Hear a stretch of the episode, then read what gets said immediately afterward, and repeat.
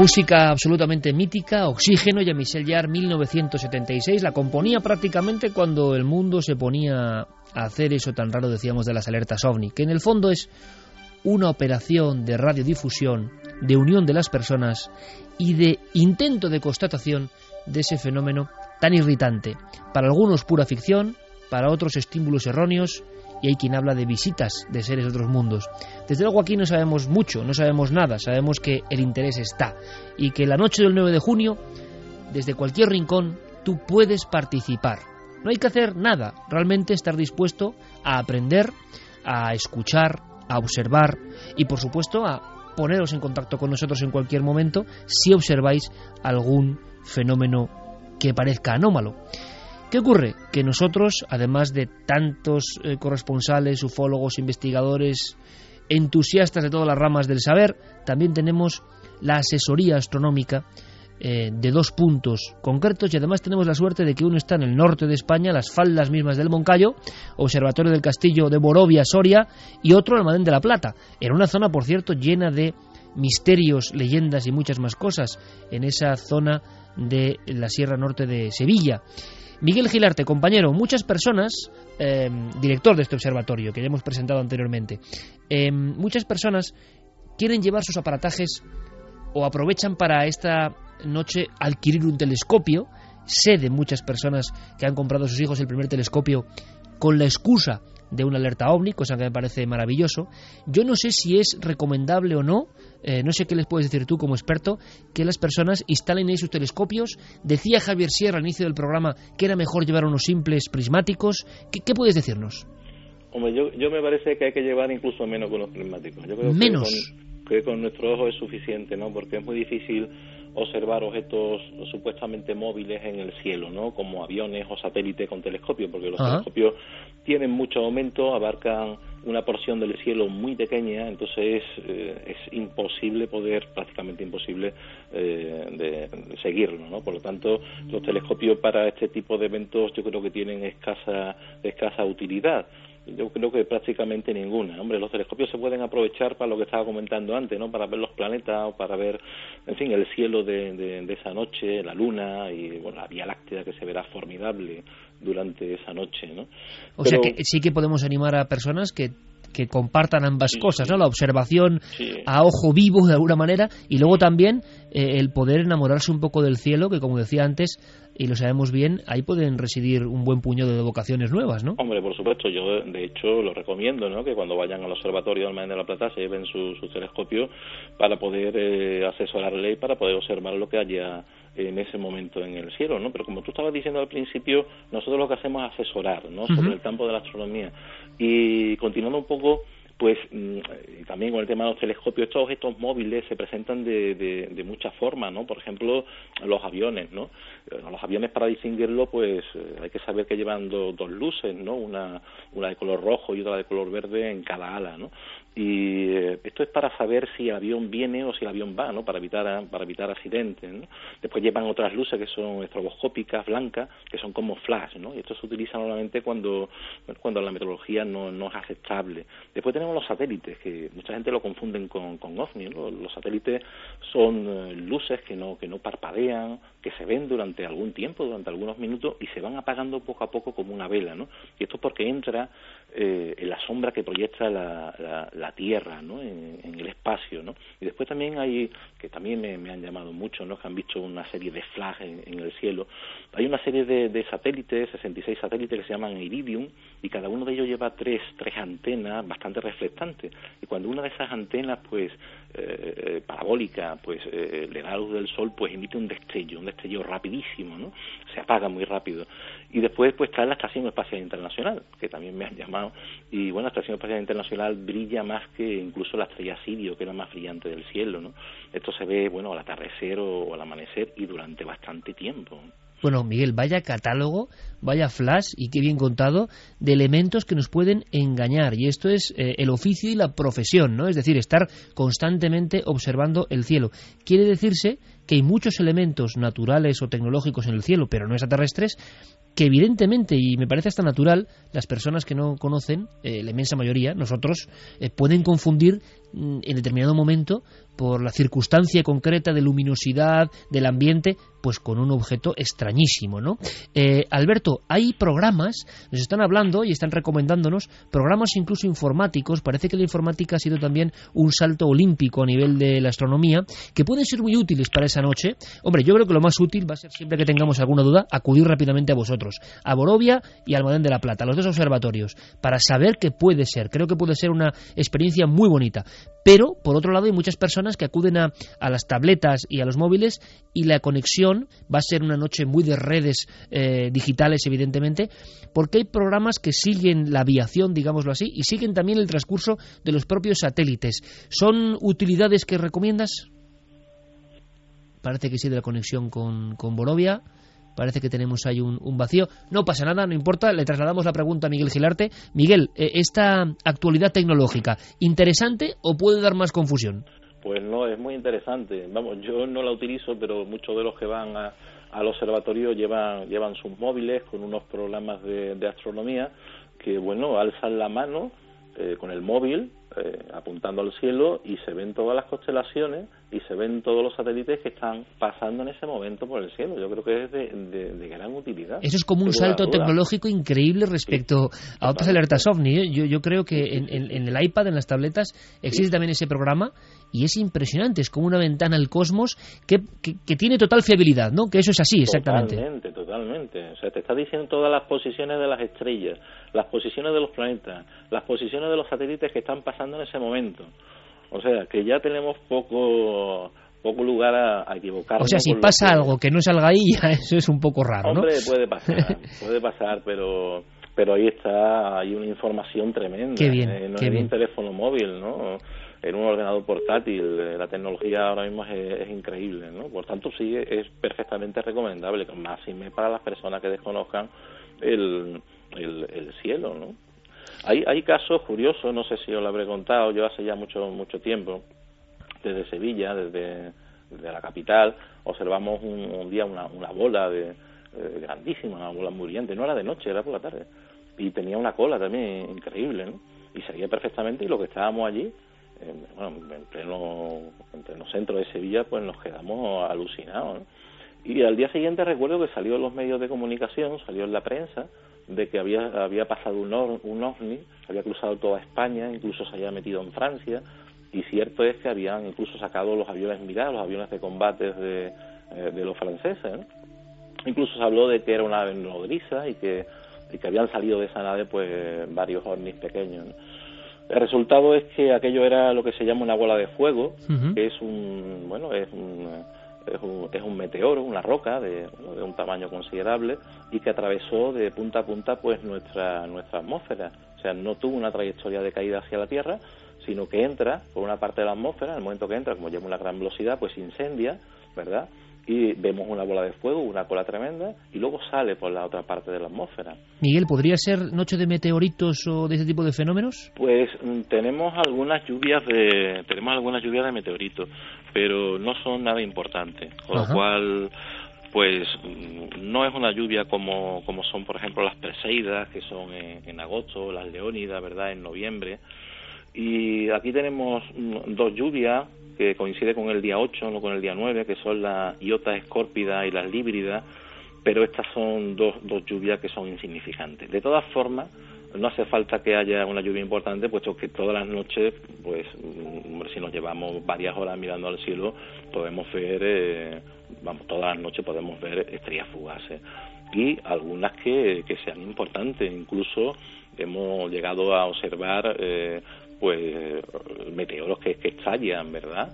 Y, incluso hemos escuchado el silbido de la entrada de la atmósfera. Esto puede ocurrir en cualquier momento, pero no hay ninguna lluvia específica importante para esa noche. Mapa del día 9 de junio. Ha sido un auténtico placer. Miguel Gilarte, de verdad que, que estoy muy contento de que seáis nuestros asesores astronómicos y que vamos a aprender mucho. Y eso yo creo que es lo más importante y la mayor motivación de esta experiencia. Miguel Gilarte, Observatorio Almadén de la Plata en Sevilla. Y Alberto Jiménez, con quien se nos cortó la conexión en Borovia, Observatorio del Castillo. Os mando un abrazo grandísimo. Miguel, muchas, muchas gracias. Un abrazo muy fuerte. Milenio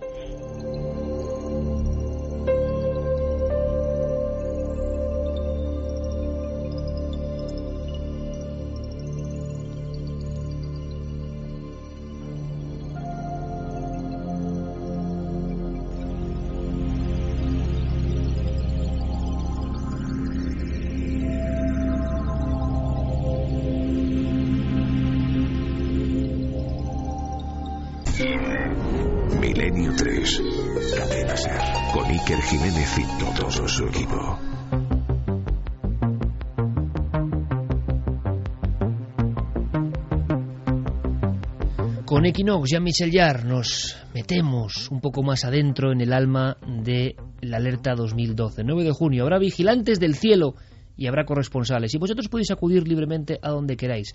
Hay un correo electrónico que nos podéis enviar para decir dónde vais a estar, para indicarles vuestra posición. ¿Por qué? Porque todo nuestro equipo, Carlos Largo, Fermín Agustí, Javier Pérez Campos, Santiago Camacho, Javier Sierra, estarán muy atentos y trazarán un contacto, si es posible, con vosotros para, si se observa algo en el cielo, evidentemente que o entréis en antena o nos deis esa información.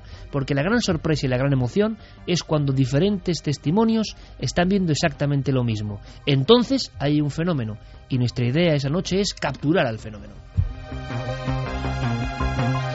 Ahora bien, muchas personas nos preguntan por la alerta ovni cómo nació. Eh, no lo hemos inventado nosotros, qué duda cabe. Esto eh, surgió en los micrófonos de la cadena SER cuando yo era un niño y cuando Javier Pérez Campos no había ni nacido. Javier, buenas noches, compañero. Buenas noches, Iker. Hablamos del año 79. Año 79, un año eh, aparentemente normal, que empezó el lunes, eh, que se produjeron una serie de hechos bastante curiosos. Por ejemplo, la primera vez registrada que nevó en el Sáhara. Y sin embargo, para los amantes del misterio es una, una, fecha marcada con una X porque ahí nace un proyecto muy especial, un proyecto al menos eh, con vistas a la galería. Es la primera alerta eh, concretamente el 14 de agosto de 1979, el programa Verano Noche de Antonio José Alés es el que inicia esta aventura, digamos, eh, primero, digamos también, eh, quizá a modo de, de, protesta o de denuncia un poco, eh, porque ellos, precisamente desde el programa Medianoche, eh, habían solicitado bastantes veces, en bastantes ocasiones, información al Ejército del Aire sobre esos objetos voladores que surcaban los cielos. Esto, esto que estás contando es muy interesante.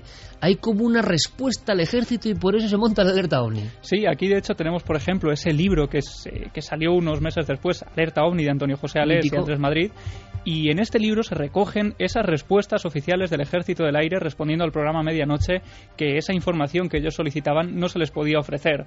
Por tanto, eh, ellos dicen que, eso que está surcando los cielos también eh, es información que debe darse al pueblo español, dicen ellos, ¿no? Y esta forma, esto de la alerta ovni, es de alguna manera eh, poner todo el mundo eh, a, ser vigilante de los cielos en toda España y, y que cuenten ellos eh, y además responder a esa pregunta. Él decía, ¿cuántos ovnis se verán en el cielo español en una noche? 30, hace 33 años de esto eh, y tenemos algún documento muy especial, muy emocionante. El sonido no es el idóneo porque se han conservado pocas copias con calidad de la alerta OVNI del 79 precisamente, pero creo que tenemos el inicio de ese momento mágico. Se habló de 11 millones de personas siguiendo el evento. Se habló y, y no había internet, no había las posibilidades que tenemos hoy. Así que hoy yo no sé a cuánta gente podemos llegar en todo el mundo.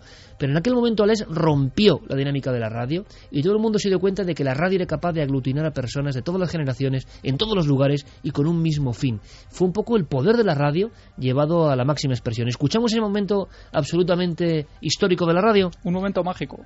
14 de agosto 1979, Antonio José Alés. En estos micrófonos que tenemos aquí, Javier, alerta ovni.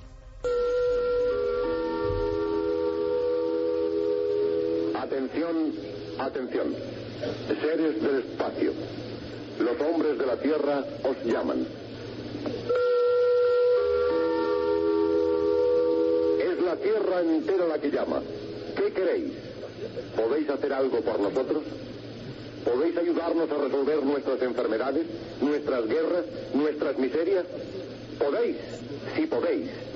Si es así, poneros en contacto con nosotros. Veréis, esta noche, esta precisamente, que es una noche cualquiera, miles de hombres de España, miles de mujeres, miles de niños están ahora con sus... Esta noche, que es una noche cualquiera, a mí se me quedó esa expresión porque significa mucho. Significa que el misterio puede ocurrir en cualquier instante, que no hace falta hacer nada especial realmente y que nosotros, el 9J, no tenemos ningunas bajo la manga, no, no tenemos un ovni guardado en un hangar, no tenemos el secreto del misterio, tenemos solo las ganas de ponernos como hizo Les a mirar al cielo.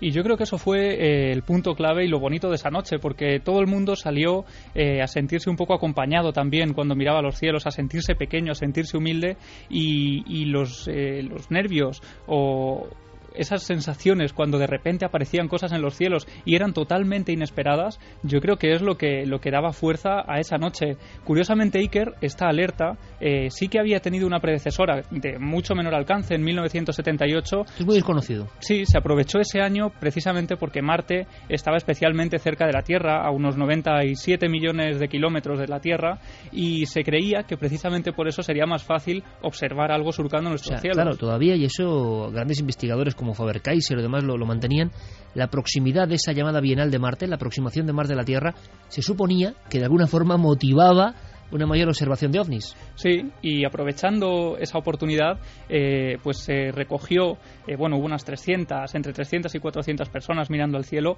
y se recogieron unos 200 avistamientos que fueron estudiados minuciosamente hasta quedar en 46 casos sin resolver. 46 casos surgieron en aquella alerta del 14 de agosto del 79. Sí, y lo curioso de esta alerta, y que se diferencia de la nuestra o de la de Alés, es que duró tres meses aproximadamente, fueron varias noches de vigilancia y varias noches de estadística, porque lo curioso y lo bueno de, esta alerta es que permitió conocer cuáles eran los meses calientes. En este caso fue febrero. O sea, hablamos de esa alerta desconocida, eh, no la del 79, sino previa del 78, donde se organiza algo, la gente dice, podemos todos ver el cielo, y volvemos a la noche de autos, a la gran noche, a la inimitable, ¿eh? nosotros no queremos imitar a nadie, bueno, es más, sí, nosotros imitamos a lo que fue la, eh, la experiencia y el saber hacer de Alés, y nosotros somos hijos de todo ese tiempo y prolongamos nuestra, nuestra visión radiofónica para intentar llegar más allá, simplemente, pero es que hubo todo tipo de personas, y en este documento se expresa perfectamente la emoción de Alés,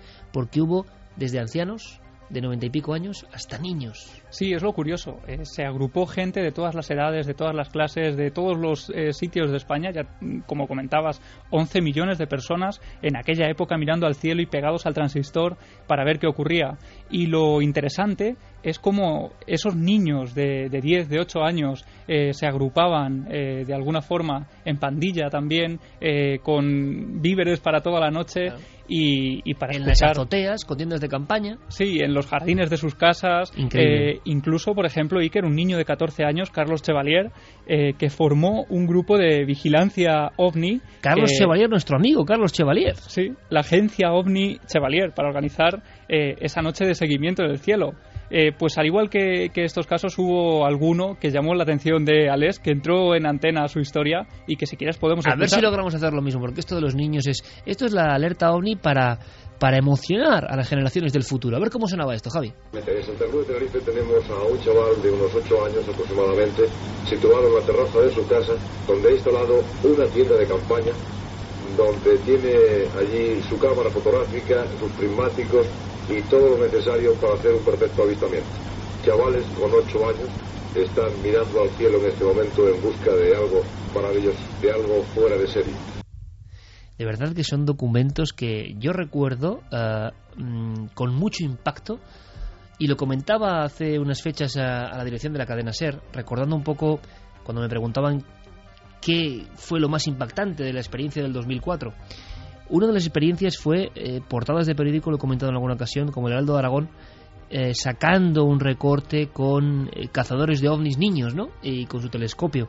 Era un poco repetirse la historia, era un poco meter la semilla, el germen del entusiasmo por la noche, la observación, la aventura distinta, la naturaleza y los ovnis como telón de fondo, porque solo los ovnis pueden motivar esto. Yo estoy seguro de que si uno hace solo observación astronómica, o, vale, habrá gente que vaya, evidentemente, pero la magia fantástica de los ovnis motivará que mucha más gente salga a los campos de España y ahí ya se aprendan muchas cosas. Tenemos testimonios de Mm, eventos extraños que ocurrieron en esa noche mítica del 79, Javi. Sí, porque hubo tiempo también para las sorpresas, para el sobrecogimiento, para vislumbrar eso que realmente eh, se estaba buscando, que era un poco la excusa para juntar a tantas personas y para protestar y denunciar esa cerrazón del ejército del aire, pero efectivamente hubo casos de avistamientos. Casos, al final del programa, eh, se hizo un análisis de todo lo que había ocurrido en toda España, se contabilizaron un total de 4.974 avistamientos y, además eh, se pudo llegar a la conclusión por el, por el el transcurso, la trayectoria que hizo ese extraño objeto, de que podría ser el mismo objeto surcando atravesando parte de España. Eso es, eh, de una forma eh, casi en zigzag, en varios puntos por las horas que se pudo corroborar. Y lo interesante además, Iker, por la información que hemos podido encontrar, es que muchos de esos puntos que, que fueron puntos calientes en esa noche mágica eh, son puntos en los que acudirán nuestros oyentes, muchos Qué de curioso. ellos, y algunos de ellos probablemente sin saberlo. Hay una especie de homenaje geográfico, ¿no? También al alerta del 79. Esto ocurre sobre el León, ¿lo escuchamos? Sí. Una, una y quince minutos desde León. El testigo es Emilio Peregal y Cifuentes. Pedregal Cifuentes. Emilio Pedregal Cifuentes desde León nos dice que ha visto un objeto de unos 40 centímetros de diámetro aparentemente, color rojo suave y algunas partes de este objeto oscuras. Se está desplazando de oeste a este a bastante velocidad. Y dice aquí, perdón, me parece un plato. Parece un plato puesto boca abajo. Atención. Y estamos eh, escuchando perfectamente como si el tiempo no hubiese transcurrido, Javier, eh, la sensación, las emociones, los detalles que iban llegando en un mundo que se movía todavía por línea telefónica convencional y eh, por cartas. La invasión de cartas, esto es muy interesante, a la cadena SER, es que es fuerte, a este edificio donde estamos, la invasión de cartas que llegan a este edificio, aquí hablamos un poco de mítica, hacen que Andrés Madrid, que ha estado en estos micrófonos, y Antonio José Alés compilen todo eso creyendo que es algo para la historia y hagan ese libro que tenemos ahí, Alerta OVNI, que es un hecho único en la historia editorial española. Un programa de una noche de radio se convierte en un libro. Eso no ha vuelto a pasar nunca.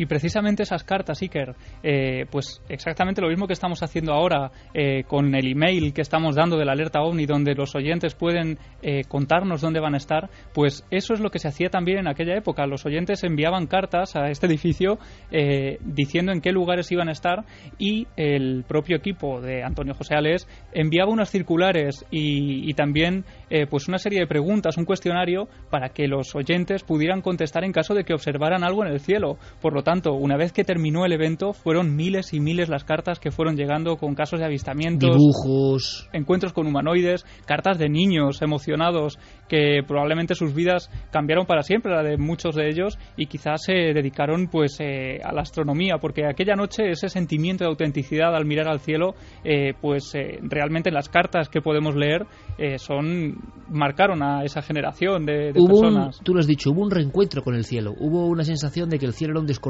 para el ser humano del siglo XX finales. Y aquella noche del 14 de agosto del 79, las personas se reconciliaron con su propio cielo. Hay una frase como que resume todo esto, ¿no, Javi? Sí, hay una frase que recogen en, la, en este libro de la alerta ovni y que es eh, maravillosa porque ya no habla de los ovnis ni de si se vieron o no objetos esa noche, habla precisamente de ese sentimiento de sentirse unido a miles y miles y miles de personas que estaban mirando al mismo lugar, que tenían las mismas inquietudes y que por unas horas, por una noche, se habían olvidado del resto de problemas que, que estaban eh, aquejando a España en aquella época para centrar su mirada en algo tan desconcertante como el cielo. Una comunión un poco cósmica ocurrió aquel día y desde entonces diferentes emisoras, pero siempre, por supuesto, con la columna vertebral de la cadena SER, que fue quien inauguró todo esto, intentamos volver a hacer esa experiencia. Vamos a ver si el 9J lo conseguimos a ese nivel de emoción, esa comunión entre todos, una comunión que se expresa en una frase como esta. Aquella noche cualquiera, la del 14 de agosto, no hubo observadores solitarios. Todos los que buscaron luces en los cielos de España sabían que en la casa de al lado, en el pueblo cercano, había otros hombres y mujeres que, como él, levantaban su vista al espacio infinito. Los ovnis nos ayudaron a subsanar por unas horas la más grande enfermedad del hombre en la Tierra, la soledad. Una frase lapidaria, una frase inolvidable, una frase que resume un, un tiempo y que resume una acción del ser humano por escalar hacia el misterio de los ovnis. No ha sido única la alerta ovni del 79.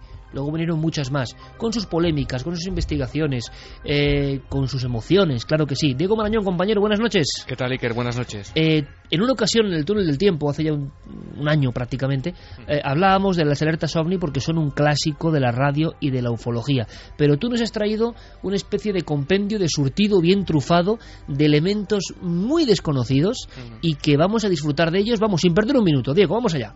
Sí, es casi una segunda parte de aquel túnel que hicimos en febrero de 2011, porque las alertas OVNI yo creo que se han convertido en prácticamente un género de radio, ¿no? Si hubiese que hacer alguna vez una antología sobre grandes momentos de la radio, las alertas OVNI deberían tener su propio capítulo.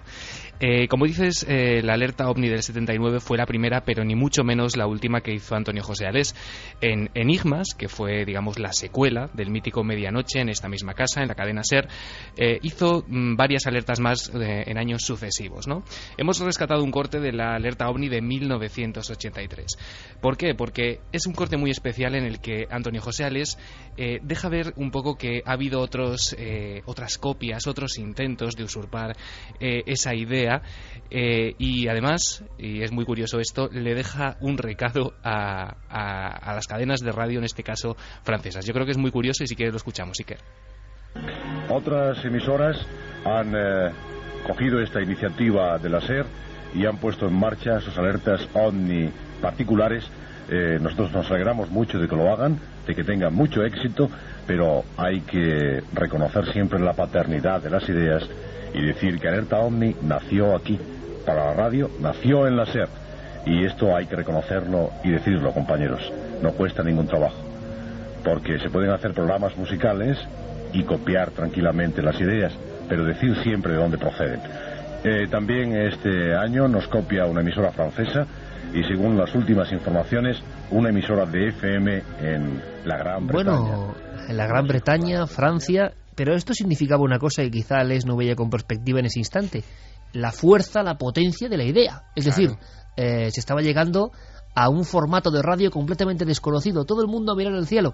Podemos decir, eh, Diego, y tú te has em, quemado casi las pestañas buscando información, lo sé bien, podemos decir que la primera gran alerta ovni radiofónica es la española, o sea que es un invento made in Spain. Sí, sí, absolutamente. Fue lo que habéis estado hablando con Javi, ¿no? Fue esa madrugada mítica absolutamente del 14 de agosto del 79 y, y desde luego fue eh, durante mucho tiempo la mayor experiencia de observación ovni a nivel mundial desde luego que se, que se recuerda y una de las grandes noches de la radiodifusión española le pese a quien le pese.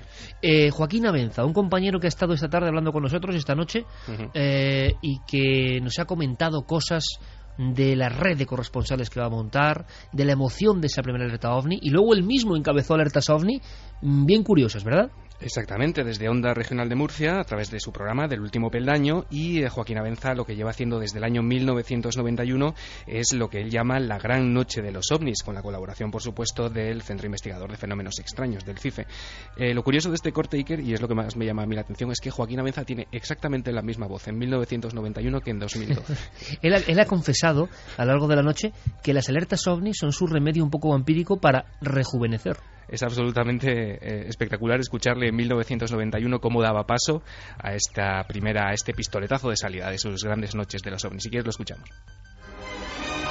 Amigos oyentes, esta es una noche cualquiera, una más de este caluroso mes de agosto que estamos viviendo. En este preciso instante, cientos, posiblemente miles de personas estén vigilando los cielos, participando en una experiencia para la cual solo se necesitan dos instrumentos, un punto desde el que observar el firmamento y una mente abierta, libre de mordazas y ataduras, que les permita disfrutar como niños del grandioso espectáculo que pues conforman millones es curioso, ¿verdad? Porque encajan las palabras como un puzzle con el sentido, eh, ya no solo en el tono de voz de Avenza, sino con el sentido de lo que hemos ido hablando a lo largo de toda la noche, ¿no? El sentido de por qué hacemos todo esto, por qué nos leamos la manta a la cabeza, por qué intentamos idear una estructura llena de anhelos, vigilando todo el territorio mundial con la vista puesta en el cielo. En esa introducción de Avenza, como la introducción de Alés, ahí están las claves. Pero en el último peldaño tuvieron suerte y vivieron, como nos ha contado antes Joaquín Avenza, momentos extraordinarios de emoción y de inquietud, ¿no? Sí, la gran noche de los ovnis del último peldaño se coordina desde el estudio 1 de Onda Regional de Murcia y eh, desde una unidad móvil desplazada en los campos de observación. Se da voz a todos los grupos de observación, se efectúa un seguimiento y durante la emisión pues se van simultaneando las conexiones con esos grupos de observación. Lo que es curioso también en este corte que vamos a escuchar es no solo el avistamiento, sino los medios por los que se retransmitían esas, esos descubrimientos en el firmamento. ¿no? Si en la alerta del próximo 9 de J van a ser protagonistas las redes sociales, aquí eh, se servía de los radioaficionados. Era una tecnología absolutamente distinta, pero que también tenía sus resultados, como vamos a escuchar. Una hora y seis minutos de la madrugada. Seguimos en la noche de los ovnis 1991. Vamos a entrar en contacto con Eco Alfa 5, Lima Delta, eh, que parece ser que en la Sierra de Peña Rubia hay un avistamiento. Me parece que su QRA, según dicen ellos, es Pedro. Buenas noches, Pedro. Oca, cuéntele, buenas noches nuevamente. Efectivamente, un compañero que se encuentra en la garganta de Crevillente, cerca del pantano de dicho nombre, acaba de confirmarme, al principio me lo dijo algo eh, tímidamente, pero me lo acaba de confirmar que incluso tres personas más junto con él eh, acaban de tener este avistamiento. Un segundito que yo hago QSP y te paso inmediatamente con él. Bueno, increíble. EA5LD, es decir, eh, los radioaficionados surcando el espacio de las ondas eh, y con esa hermandad que siempre han tenido. Hmm. Yo quiero decir y anuncio en este momento a todos los participantes de la Alerta 9J que contaremos con grandes redes de radioaficionados y compañeros que estarán ahí eh, intercambiando información y simplemente estando ojo a visor y oído a visor. Pero vamos, que los radioaficionados siempre han sido como una especie de avanzadilla en el mundo de las alertas ovni. Tenemos otro corte de Antonio José Alés, que es referencia inevitable, eh, padre de las alertas ovni, pero es un corte que a mí me ha sorprendido, que tiene mucho que ver con su misteriosa vida también y a veces con sus arranques y sus decepciones también. Hablamos de decepciones así, a las claras, eh, Diego. Sí, desde luego es un corte con un, con un pozo agridulce. La verdad es que es de bastantes años después de esa primera alerta. Hablamos ya de agosto de 1994. Antonio José Alés estaba en Onda Cero y en esa alerta ovni, que fue la última que hizo Antonio José Alés a gran escala, mostraba un poco su, sí, su decepción o su regusto amargo sobre estas alertas.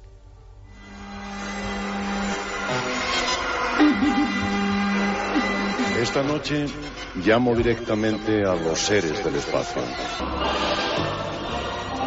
Todos los años, desde hace 20, más o menos en estas mismas fechas, he llamado a los supuestos tripulantes de las naves que surcan los espacios de la Tierra. 9 de agosto de 1994.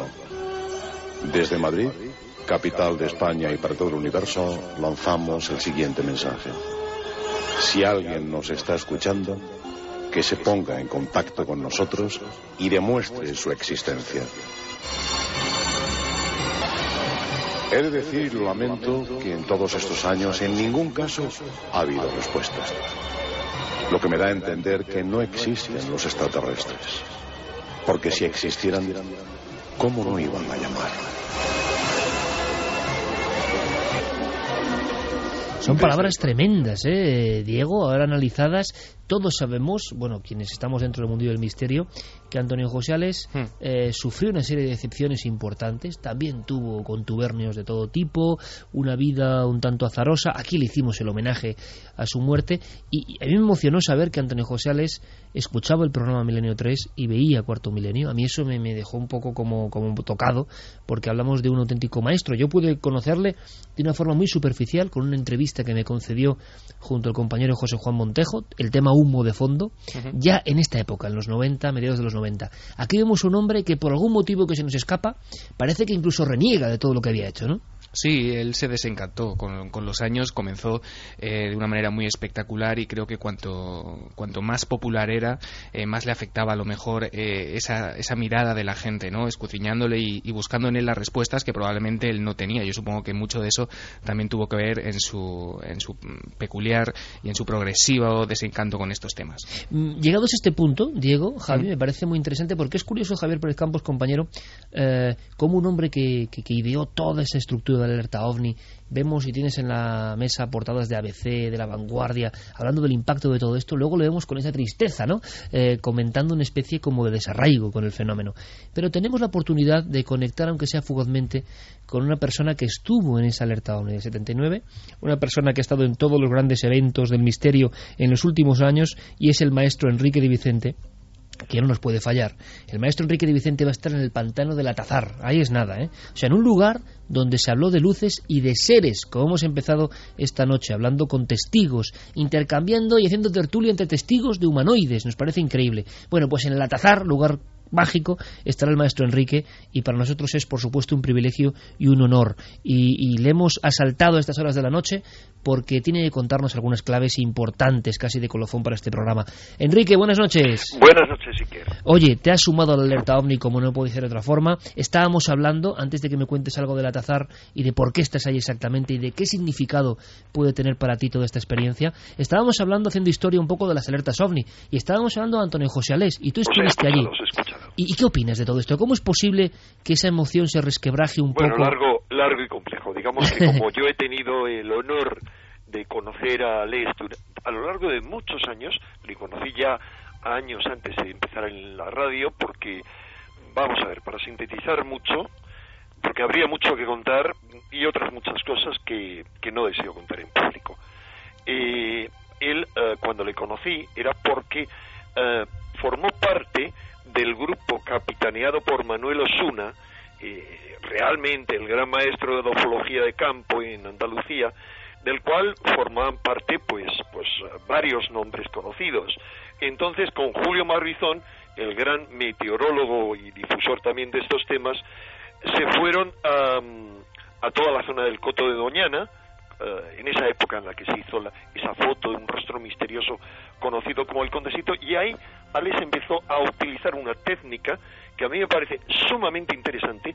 Yo no sé nada de fotografía, pero en la medida en la que los técnicos eh, del equipo de la nave del misterio consideren que es oportuna, yo creo que es lo más promisorio, que era la utilización de película infrarroja.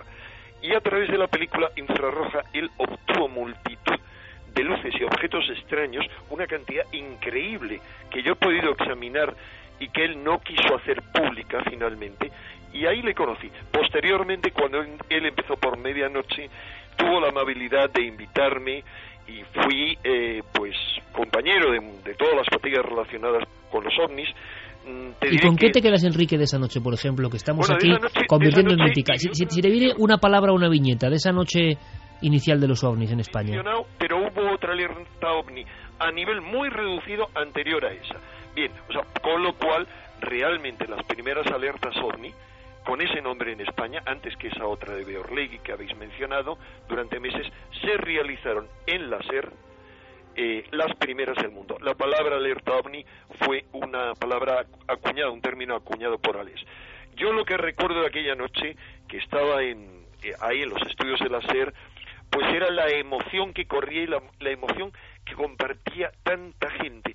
Para mí no fue lo más impactante las llamadas que recibíamos aquella noche, sino luego a lo largo del tiempo el conocer a muchísima gente, en ocasiones gente muy prominente profesionalmente, que llevaban grabada a fuego aquella alerta ovni ellos y sus hijos que les habían acompañado pues a la puerta de su casa de campo porque era pleno mes de agosto, a los parques, a los campos.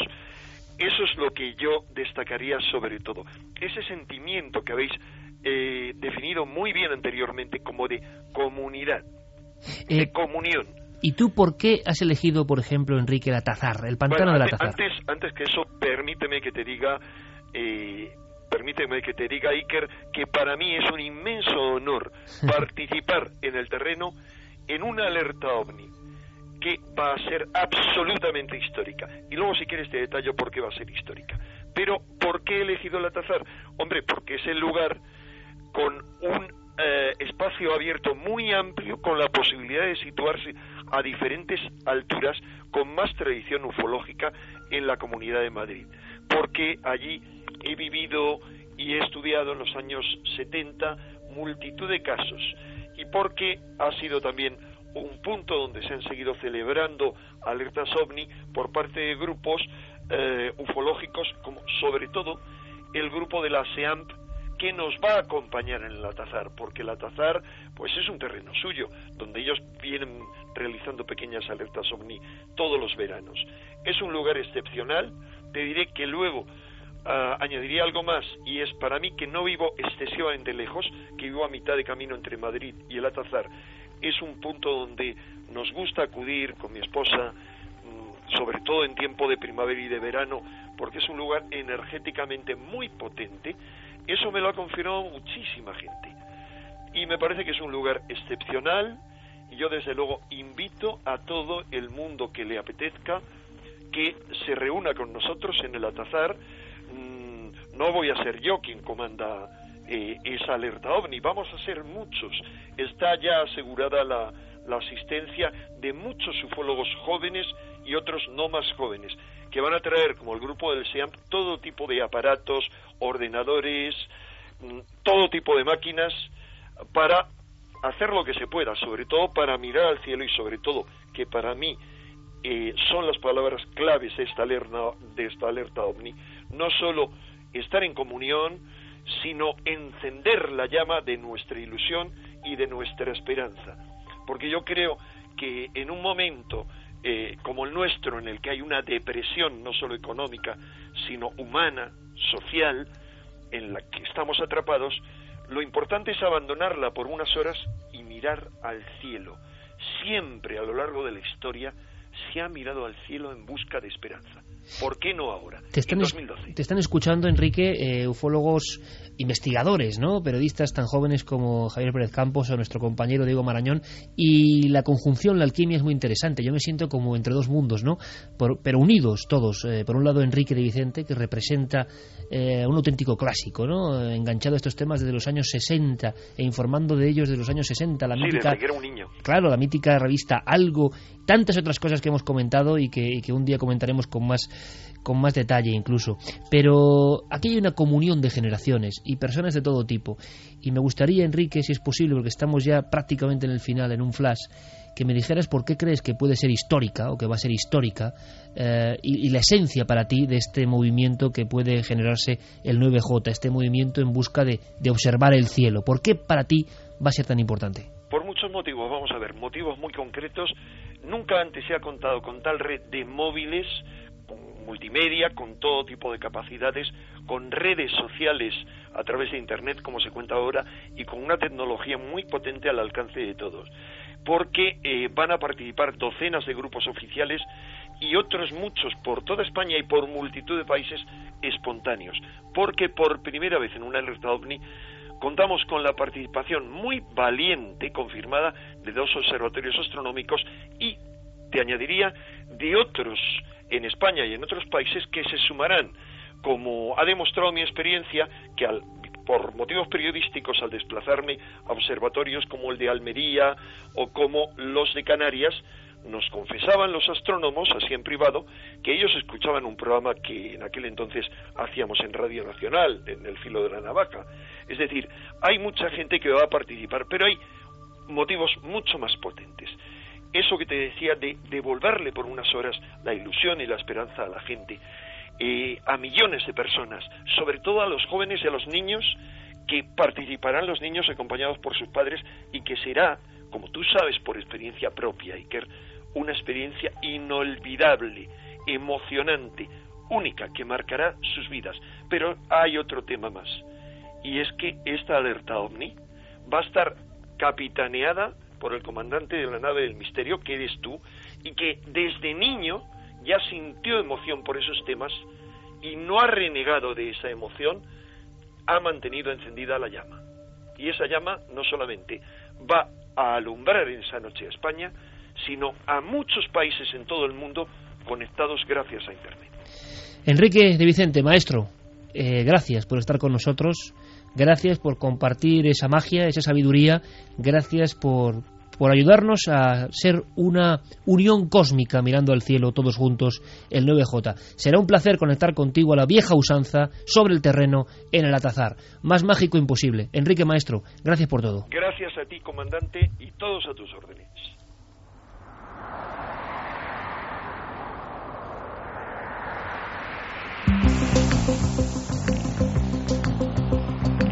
En fin, casi tomamos un poco de aire, ni más ni menos que Enrique de Vicente, otro que no ha renegado de la emoción. Eh, se puede estar más de acuerdo, menos de acuerdo, la gente le puede ver con más vehemencia, con menos yo le llamo maestro porque alguien que mantiene su fe inquebrantable y siempre con ilusión y esperanza y con el misterio ahí, ¿no? A mí me parece maravilloso.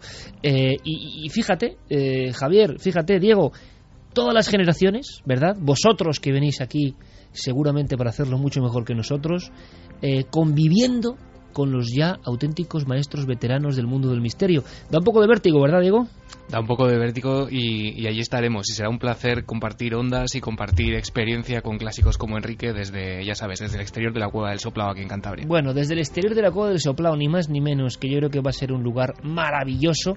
Y no os olvidéis porque iremos dando información a lo largo de este casi mes que nos queda para el 9J, punto por punto. ¿Por qué? Y por qué estamos ahí. El atazar ha quedado claro. Palabras muy hermosas de Enrique de Vicente y nosotros vamos con palabras que siguen siendo hermosas de otros compañeros que se han metido en el fregado de las alertas OVNI, que no es fácil, que tiene una intrahistoria. Lo sabe bien Fermín Agustí, Carlos Largo, Javi, eh, Diego, lo sabéis bien por todo el trabajo, todo el entrelazamiento de datos, pero todo eso tiene una única motivación esa unión, esa sensación, esa cosa excepcional. Y todos somos igual de valiosos, eso tengo que dejarlo muy claro, y todos somos igual de útiles.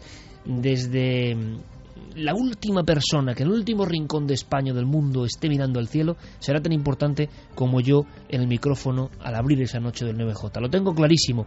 Eh, vamos a hablar, mm, o vamos a escuchar mejor, Diego, a un amigo, a Santiago Vázquez, que estará en el pantano de la Jarosa, eh, Noche de Pantanos en Madrid, eh, Noche de Pantanos y de Misterios en Madrid, porque también hizo sus experiencias con alertas OVNI. O sea, todas las emisoras, más grandes, más pequeñas, han hecho este formato intentando descubrir algo, acercarse al misterio. Sí, Santiago Vázquez lo hizo en Radio Intercontinental de Madrid el 23 de mayo de 1997. Él estaba al frente del programa Dimensión Desconocida y bueno, lo que hicieron fue desplazar una unidad móvil a la Sierra de Madrid, con, dirigida con su hermano, ¿no? con Fernando Vázquez a la cabeza. A él acompañaban un montón de, oyentes y en el estudio con Santiago estaban compañeros que desgraciadamente ya no están hoy, como Enrique Muro. Em, contaron por primera vez en la historia Iker, y esto es importante, en la historia de la radio, en una alerta ovni con las intervenciones en directo de la torre de control de Las Palmas, eh, de la Torre de Control de Barcelona y la de Madrid. Y la gran sorpresa llegó pasadas eh, las 2 de la madrugada cuando un oyente que estaba en Parla eh, alertó acerca de la existencia de una extraña luz. Aquí, Radio Intercontinental, Madrid, Dimensión Desconocida. Santiago Vázquez. Buenas noches amigos y amigas de Dimensión Desconocida en esta especial alerta ovni, seguimiento ovni en los cielos de España. Por cierto, cielos eh, bastante nubosos, pero no por ello vamos a echarnos atrás. Como nos va a comentar después Enrique Muro que está con nosotros, si tienen que aparecer los ovnis, aparecerán, no lo duden. Lo más importante es la comunicación entre todas las personas que en este momento sintonizan Radio Intercontinental de Madrid. ¿Qué es lo que ha visto exactamente? Pues mira, he visto como una lucecita chiquitita, como si fuera una estrella, pero correr. Sí. ¿A qué altura? Pues bastante alta. Pues momentos míticos. En la Inter, ahí hemos hecho radio nosotros también, claro que mm. sí, mucho antes de la SER. Ahí había también alerta OVNI. Da igual el tamaño de la emisora porque yo creo que lo que importa son las personas y la ilusión que se ponga y la observación, por supuesto. Y vamos a ver si a partir del 9J tenemos nuevos relatos de OVNI sobre España. Ojalá, yo tengo ese anhelo, ojalá, ojalá pase algo, ojalá se vea algo. Vamos a terminar... Eh, por supuesto que, está en esta alerta OVNI del 2004, pero sería bueno terminar con otra persona que ya no está. Mencionado ahí Enrique Muro, eh, fue compañero nuestro en Onda Madrid y fue un entusiasta de los ovnis toda su vida y creyó firmemente en la presencia de seres extraterrestres que actuaban en nuestro planeta. Y nuestro recuerdo para Enrique Muro, mm. tan prematuramente ¿no? Eh, y tristemente desaparecido. Fue un, enorme palo. Enrique Muro seguro que está en alerta OVNI. Estoy convencido. Estoy convencido que desde las alturas estará Enrique Muro. ¿Y qué decir de Juan Antonio Cebrián?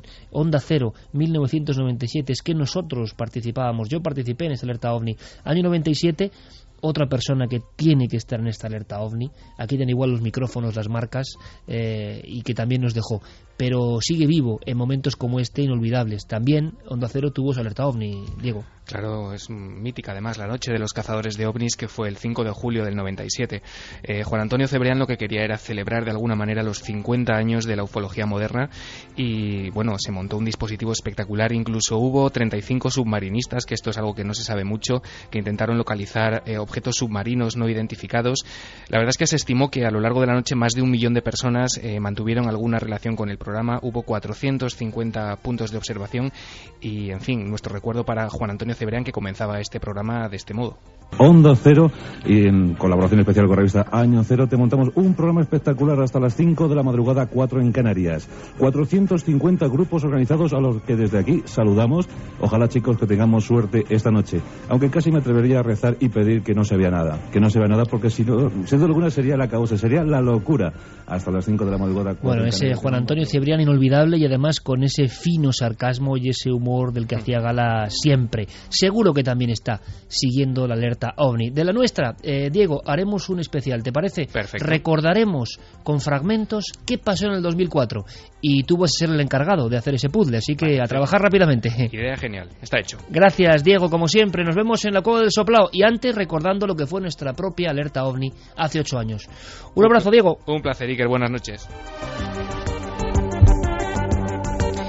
Podemos terminar este programa, podemos acudir prácticamente a la recta final y por supuesto iremos dando todas las informaciones en próximas semanas anunciando lo que a día de hoy sabemos está aprobado por nuestro comité, por nuestro equipo y eso es eh, una red de corresponsales, vigilantes del cielo es imposible, están llegando desde todas las partes del mundo, Javi si no me equivoco, pocos países importantes a nivel ufológico que no tengan vigilantes del cielo. Vigilantes del cielo son grupos de personas o personas individuales que van a estar ahí observando las estrellas. Sí, nos están llegando además centenares de emails casi a diario de, de gente que nos va a acompañar esa noche desde diversos puntos de España y desde puntos internacionales. Por ejemplo, a mí me llamaba la atención eh, un grupo de oyentes que va a estar en el Monte Bugarach y nos va a estar escuchando desde allí. Monte del fin del mundo. Sí, precisamente en esta alerta 2012, en México, en Bruselas, en Tasmania, en Perú, en Alemania, Francia, en... Un sinfín de lugares. Sí, aquí tenemos una lista que desde luego es interminable. Lo que podemos hacer es siempre recurrir a ikerjiménez.com, eh, Guillermo León, tanto en el Facebook como en el Twitter, la nave del misterio, en ikerjiménez.com, tiene todos los datos. Sería imposible reproducir aquí todos eh, los nombres eh, y datos concretos de nuestros amigos, pero Luis Rodríguez Bausá estará en el Valle en Toledo, Joaquín Abenza en los rodeos en Ceuta y en Murcia, Gonzalo Pérez Arrol, que habéis escuchado en los Mar- Mármoles, Bonalde Ibor en Cáceres, Diego Marañón, Cueva del Soplado en Cantabria, Ángel del Pozo en Villanueva de los Infantes, Valladolid, Alberto Jiménez y Miguel Gilarte desde los dos observatorios en Soria, en Borovia y en Almadén de la Plata, en Sevilla, Enrique Chazarra, Balcón de la Rioja, eh, David Zurdo y Clara Taoces junto al embalse del Pardo, Enrique de Vicente estará en el Pantano de la Tazar y Santiago Vázquez, Vázquez en el de la Jarosa, Ignacio Garzón, mirador de la Peña de Arias Montano en Huelva, en una zona magnífica, Alejandro López Andrada desde la Mina del Soldado en Córdoba, Chema Font en Banalfullar, en Soller, en Mallorca, Roberto Palencia en la zona de Villarcayo, en Burgos, eh, y muchas más personas como Luis Javier Velasco en Galdar, Ángel Briongos en La Gabarda en Huesca, Roberto Pérez en Navarra, en la zona de la Ribera, entre Lerín y Falces, Pepe Ortiz en Utrera, Morón de la Frontera, José Luis Hermida, carretera del Berrocal, eh, en pleno Aljarafe sevillano, y cosas tan emocionantes como Pablo Torres y Paco Minaya, Cerro de los Ángeles, zona sur de Madrid. ¿Por qué? Porque eran los autores de Pueblo Experiencia. Y luego testigos, los habéis escuchado, que estarán en diferentes puntos, a ver si ocurre algo, a ver si pasa algo. Todo es expectación, todo es expectativa. 9 de junio, alerta 2012, os esperamos, estamos organizándolo todo. Solo faltas tú, como corresponsal, como vigilante del cielo, como persona que sabe que esa noche va a ser una noche diferente a todas las demás.